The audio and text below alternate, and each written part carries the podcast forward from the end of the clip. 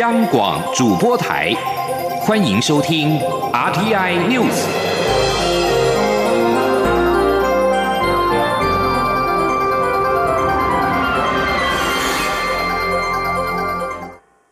各位好，我是主播王玉伟，欢迎收听这节央广主播台提供给您的 RTI News。今天是二零二零年八月二十九日，新闻首先带您关注。蔡英文总统二十八号宣布，政府经严谨风险评估之后，决定订定进口猪肉莱克多巴胺安全容许值，以及放宽三十月龄以上的美国牛肉进口。总统强调，政府会做好安全把关，强化进口肉品的检疫及查验，并且落实食品标示规定。行政院也将设立新台币一百亿元的养猪产业基金，确保台湾猪农的收益不会受到影响。总统表示，过去民进党确实曾经对莱克多巴胺的牛肉及猪肉进口有所保留，但现在时空环境已经改变，相关资料与证据逐步累积，让政府能够有空间做进一步开放的决定。今天记者欧阳梦平的采访报道。蔡英文总统宣布，将订定进口猪肉莱克多巴胺安全容许值，以及放宽三十月龄以上的美国牛肉进口。由于民进党过去对此议题曾持反对立场，因此总统被问到是否担心被质疑是双重标准。总统表示，二零一二年国际上针对莱克多巴胺的含量没有规范标准，加上狂牛症的问题，民进党确实曾对含莱克多巴胺的牛肉及猪肉进口有所保留。但在二零一二年七月定出国际标准后，当时在野的民进党便因此修正了立场，表示会在以保障国民健康的前提下，基于科学证据、国际标准，对进口食品做出相关规范。这也是他在二零一六年竞选总统时的立场。总统并指出，如今莱克多巴胺风险评估资料已经比较充分，许多科学证据也经过时间的累积慢慢浮现。环顾周边国家，包括日本、韩国、新加坡等国，也陆续开放含少量莱克多巴胺猪肉进口。台湾政府的相关单位在二零一二年、二零一九年都曾经进行相关健康风险评估，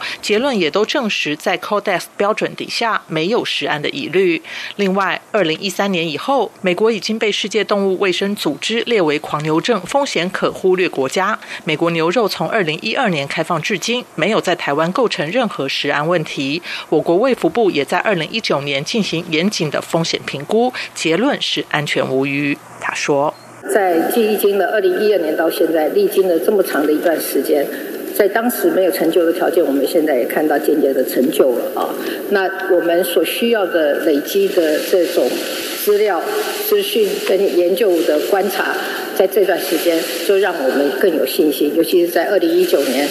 呃，我们也做了一个很严谨的呃评估。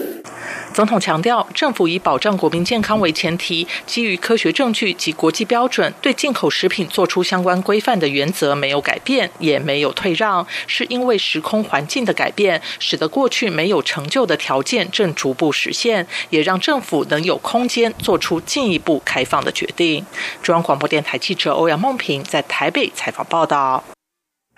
放宽开放美猪美牛进口时机点引发揣测。总统表示，选择此时做出决定，是因为全球经贸供应链正在快速重组，这关系到台湾整体经贸战略。这个时间点对台湾非常重要，无关美国总统大选，也与台湾的安全问题没有直接关系。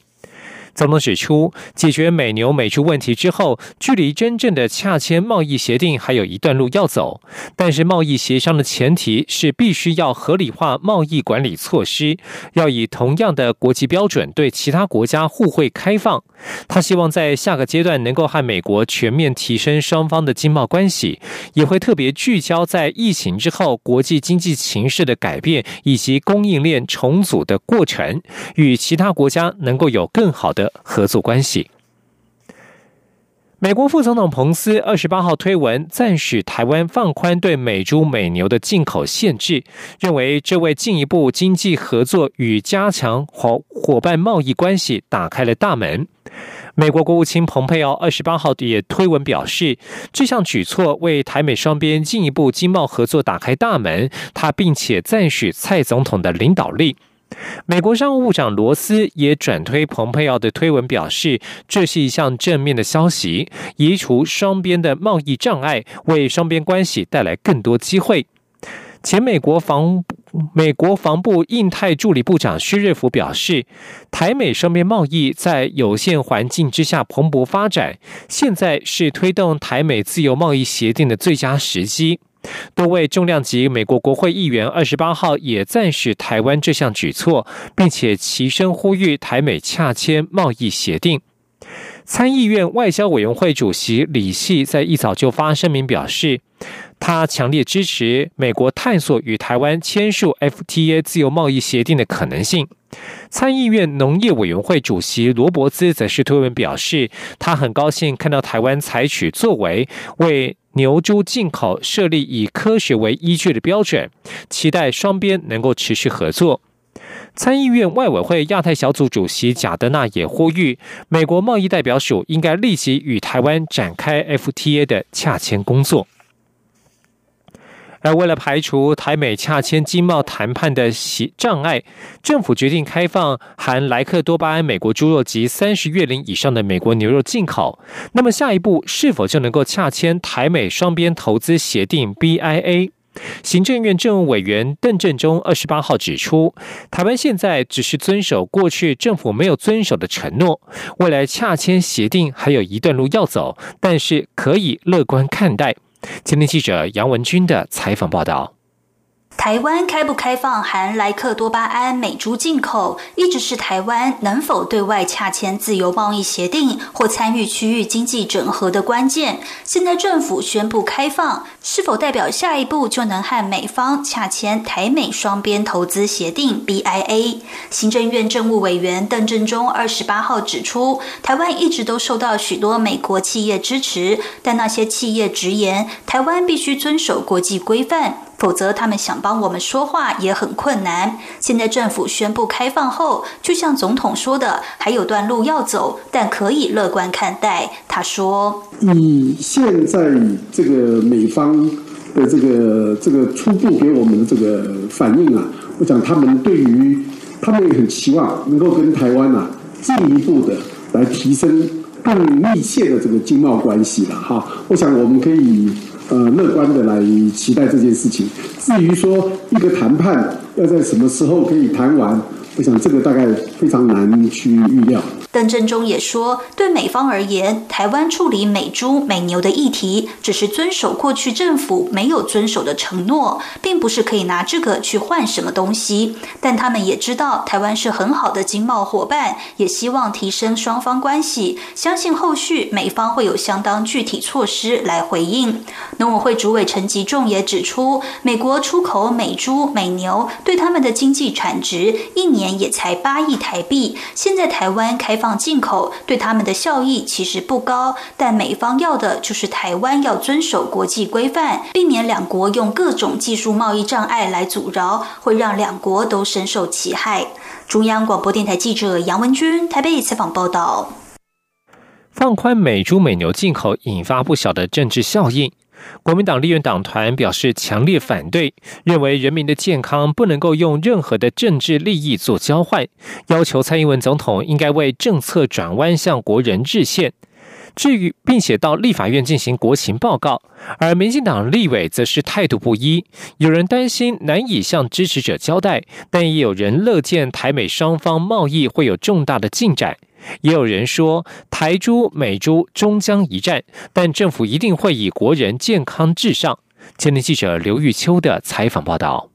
蔡英文总统宣布，经过审慎评估，他已责成相关部门在保障国人健康前提下，订定进口猪肉莱克多巴胺的安全容许值，并放宽三十个月龄以上的美国牛肉进口。对于瘦肉精美猪即将扣关，国民党团召开记者会，强烈反对，并列举民进党过去在野时反对瘦肉精美猪进口的说法，要求民进党为美猪政策转弯向国人道歉。国民党主席立委江启臣表示，执政党立委。今天才被告知要开放美猪进口，这是标准的党意凌驾民意。国民党反对在未经国会沟通、法律程序就贸然开放的标准独裁作为。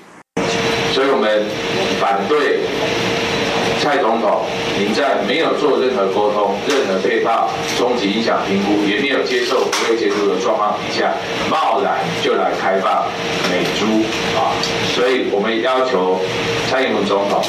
你必须到立法院来做国情报告。而蔡总统二十八号也协同行政院长苏贞昌邀集民进党立委参叙，说明美猪政策，但多名立委离开时脸色凝重。民进党立委王美惠对于开放美猪进口坦言感到震惊、冲击。王美惠也质疑，过去民进党在野时大动作反对美猪美牛，现在却反过头来进口，应该要给支持者交代。但他也相信政府会把此事做好，并提醒行政部门在孩童的营养午餐上一定要做好把关。总统府加行政院，他会做得很好，但因为伊嘛讲弟弟的这部部分吼，也难过好啦，因为。台湾的权利嘛是爱国啦。民进党立委何志伟则认为，台珠、美珠终将一战，而且首战集中战，但政府的立场没有改变，一定会以国人健康至上，也呼吁外界要对本土产业有信心。中广电台记者刘玉秋采访报道。关注另外一个政坛焦点。针对党产条例是否违宪，大法官二十八号宣示释字第七九三号解释文，党产条例合宪没有违宪问题。解释文指出，党产条例的立法者认为，民主转型之后应建立政党公平竞争环境，所以透过特别立法方式制定党产条例，以规范处理政党不当取得财产事项。解释文还认为，基于宪法民主原则，国家应采取回复或匡正措施，以确立宪法所彰显的自由民主宪政秩序价值。对此，党产会副主委孙斌二十八号表示，事件结果对于未来推动追讨不当党产有重要意义。相关诉讼案件仍在行政法院审理当中，初步估计会返还国家的党产不会少于新台币七百六十八亿元。前天记者王维婷的采访报道。法官宣告党产条例全部合宪，党产会副主委孙斌二十八号表示，乐见大法官的释宪结果。大法官解释文也认定，过去因为戒严、动员戡乱时期，造成了党国体制得以延续的状况，并肯定立法院立法矫正过去不当且不法的行为。这项结果对于未来推动转型正义、追讨不当党产有重要意义。孙斌表示，党产会至今所做的调查与处分，应返还。给国家的不当党产不会少于新台币七百六十八亿元，目前实际追回一千四百二十五万，并有六千一百二十七万提存于法院等待判决，其余案件都在行政诉讼程序中。孙斌说：“光在国民党的部分，我们有中投跟新玉台这两家公司股权要移转国有，哈，那这个资产的。”这两家公司的资产的金额大概有两百多亿哈，那另外还有一些追征的案件，加加起来应该差不多二三十亿的金额，这是国民党的部分。那另外妇联会的部分，我们目前出估它的金额其实是三百八十八亿哈。另外还有就是中广的部分，然后加起来大概差不多有将近八十亿这样的金额，大概差不多目前我们做的处分的金额大小。党产会也发出新闻稿表示，法官解释文的见解为台湾今后推行转型正义及不当党产处理奠下稳固基础，将持续依照党产条例的规定及大法官解释的意旨，进行党产条例锁定的调查、返还、追征、权利回复等职权，让台湾社会早日完成不当党产清理，回复应有的财产秩序，将政党、附随组织不当取得的财产，该给人民的还给人民，该国。家的还给国家。中央广播电台记者王威婷采访报道。大法官会议二十八号做成党产条例全部合宪的解释，国民党中央党部随即召开记者会回应。文传会主委王玉明指出，台湾司法的独立性在民进党执政之下荡然无存。大法官是否已经成为民进党的附随组织？社会自有公平。考基会主委叶庆元指出，个案是立法溯及既往，限制在野党的发展，都是民主宪政的大忌。居然被大法官认定合宪，恐怕也是世界民主国家所仅见。继续关注国际焦点。日本首相安倍晋三因为旧疾复发，二十八号宣布请辞待命。驻日代表谢长廷在脸书发文表示，安倍是中华民国与日本断交以来对台湾最友善的日本首相。对于安倍请辞一事，他深感惋惜。安倍因为旧疾溃疡性大肠炎复发，不希望影响国政，二十八号傍晚正式宣布请辞，将做到新任首相上任为止。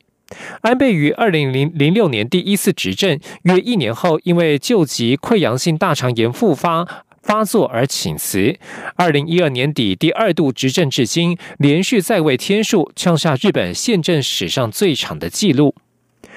谢长廷表示，对于驻日代表处以及他个人而言，在安倍首相主政之下，这四年多来台日关系的友好达到高峰，各种交流顺利进行，管产恢复登记等常年的悬案也得到解决。此外，这四年来也没发生台湾渔船被日本扣押等不愉快的事件。对于安倍因为健康状况恶化请辞首相，英国首相强生今天赞扬安倍过去的政绩，并且感谢他对英日关系的付出。俄罗斯、德国、韩国则是表示遗憾。韩国总统府青瓦台发言人江敏硕发表声明表示，韩国将与日本的新任领导人和内阁继续合作，以进一步改善两国之间的关系。美国国防部长艾斯培二十八号访问太平洋岛国帛琉的时候，指控中国在太平洋地区破坏稳定。帛琉总统雷蒙解锁也表示，中国在太平洋地区积极扩张势力。艾斯培表示，美国和帛琉都保持追求自由的共同价值，而在自由之下，所有国家都遵守和平和共荣的规范与准则。艾斯培表示，这在今日来说格外重要。由于中国不断在区域破采取破坏稳定的行动，双边将持续与盟邦和伙伴合作，以保护这一套国际秩序免于中国的威胁。北京近年在太平洋地区成功扩展势力，去年说服所罗门群岛和吉里巴斯与台湾断交，与中国建交，使得台湾在太平洋地区只剩下四个邦交国，在全球则是仅余十五个邦交国。而位在菲律宾东方的帛琉虽然面临中国施压，要求与台湾断交，但在雷蒙解锁的领导之下，帛琉持续与台湾和美国保持密切的关系。这里是中央广播电台。这里是中央广播电台台湾之音。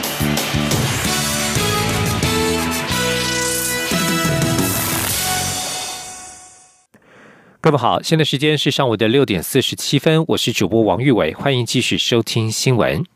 持续关注放宽美猪美牛进口的消费者权益，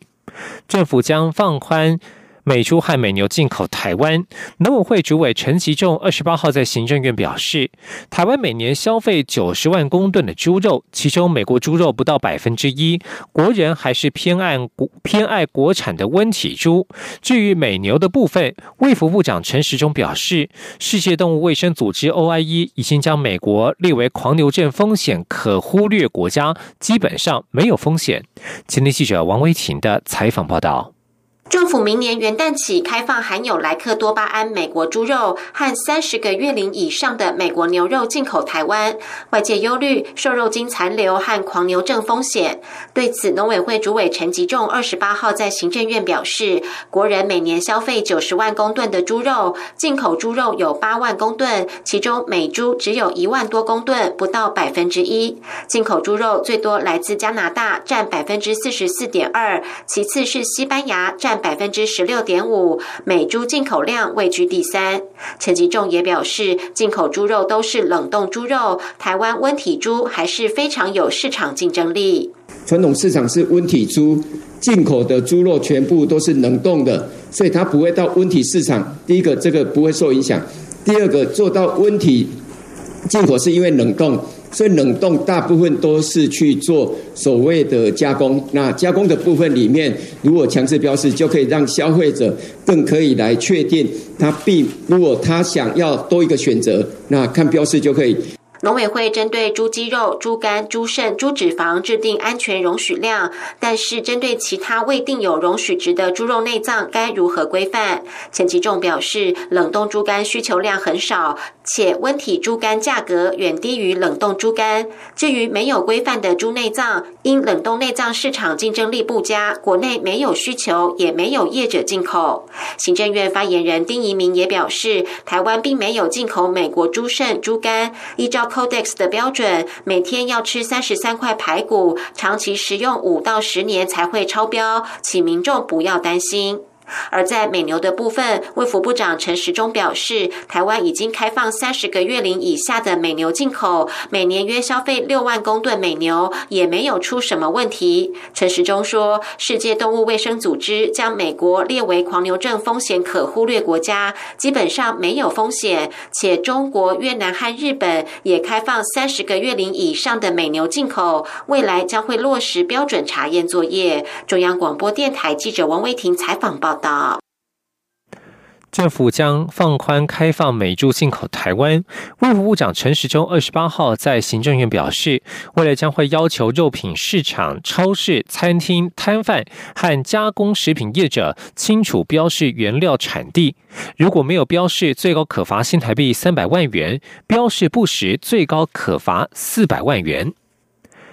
而对于政府宣布有条件开放美猪美牛进口，消基会董事长雷利芬对此表示不意外，但强调既然无法影响政府全盘的政策考量，但是站在保护消费者食安的立场，他认为接下来要关注的重点就是要确保政府所承诺含有莱克多巴胺的残留标准确实有做到，同时也应该标示检测数字，让民众能够清楚了解。消基会董事长雷立芬说：“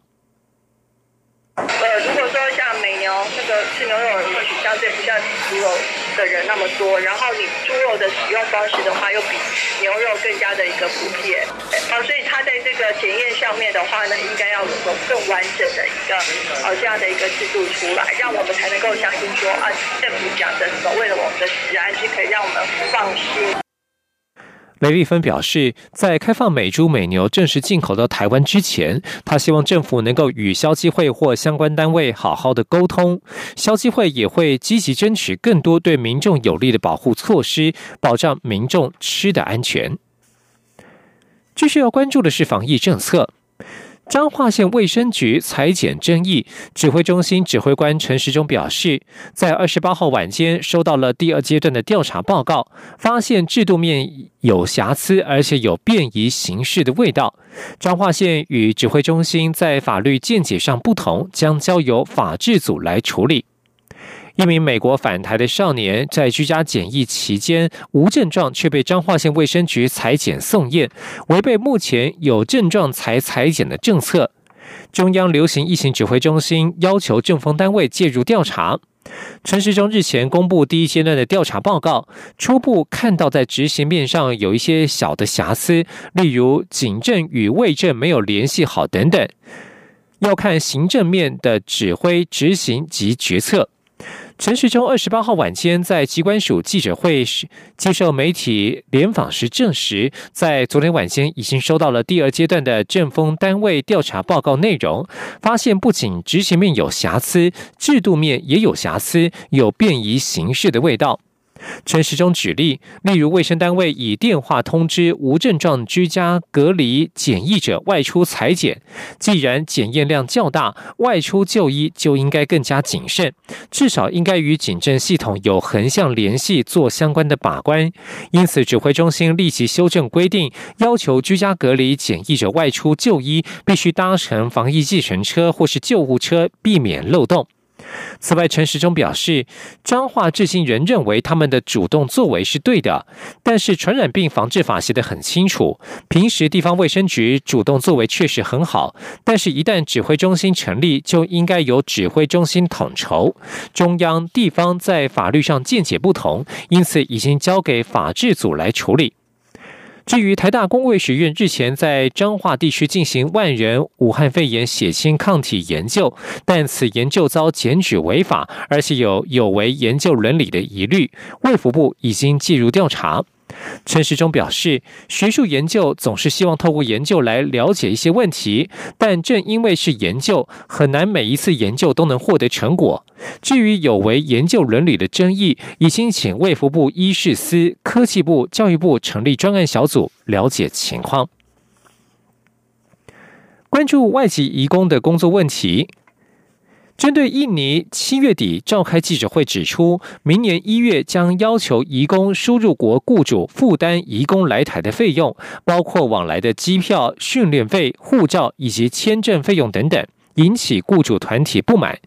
劳动部二十八号指出，目前已经透过外交管道要求印尼说明，并且严守保障雇主权益。前天记者杨文军的采访报道。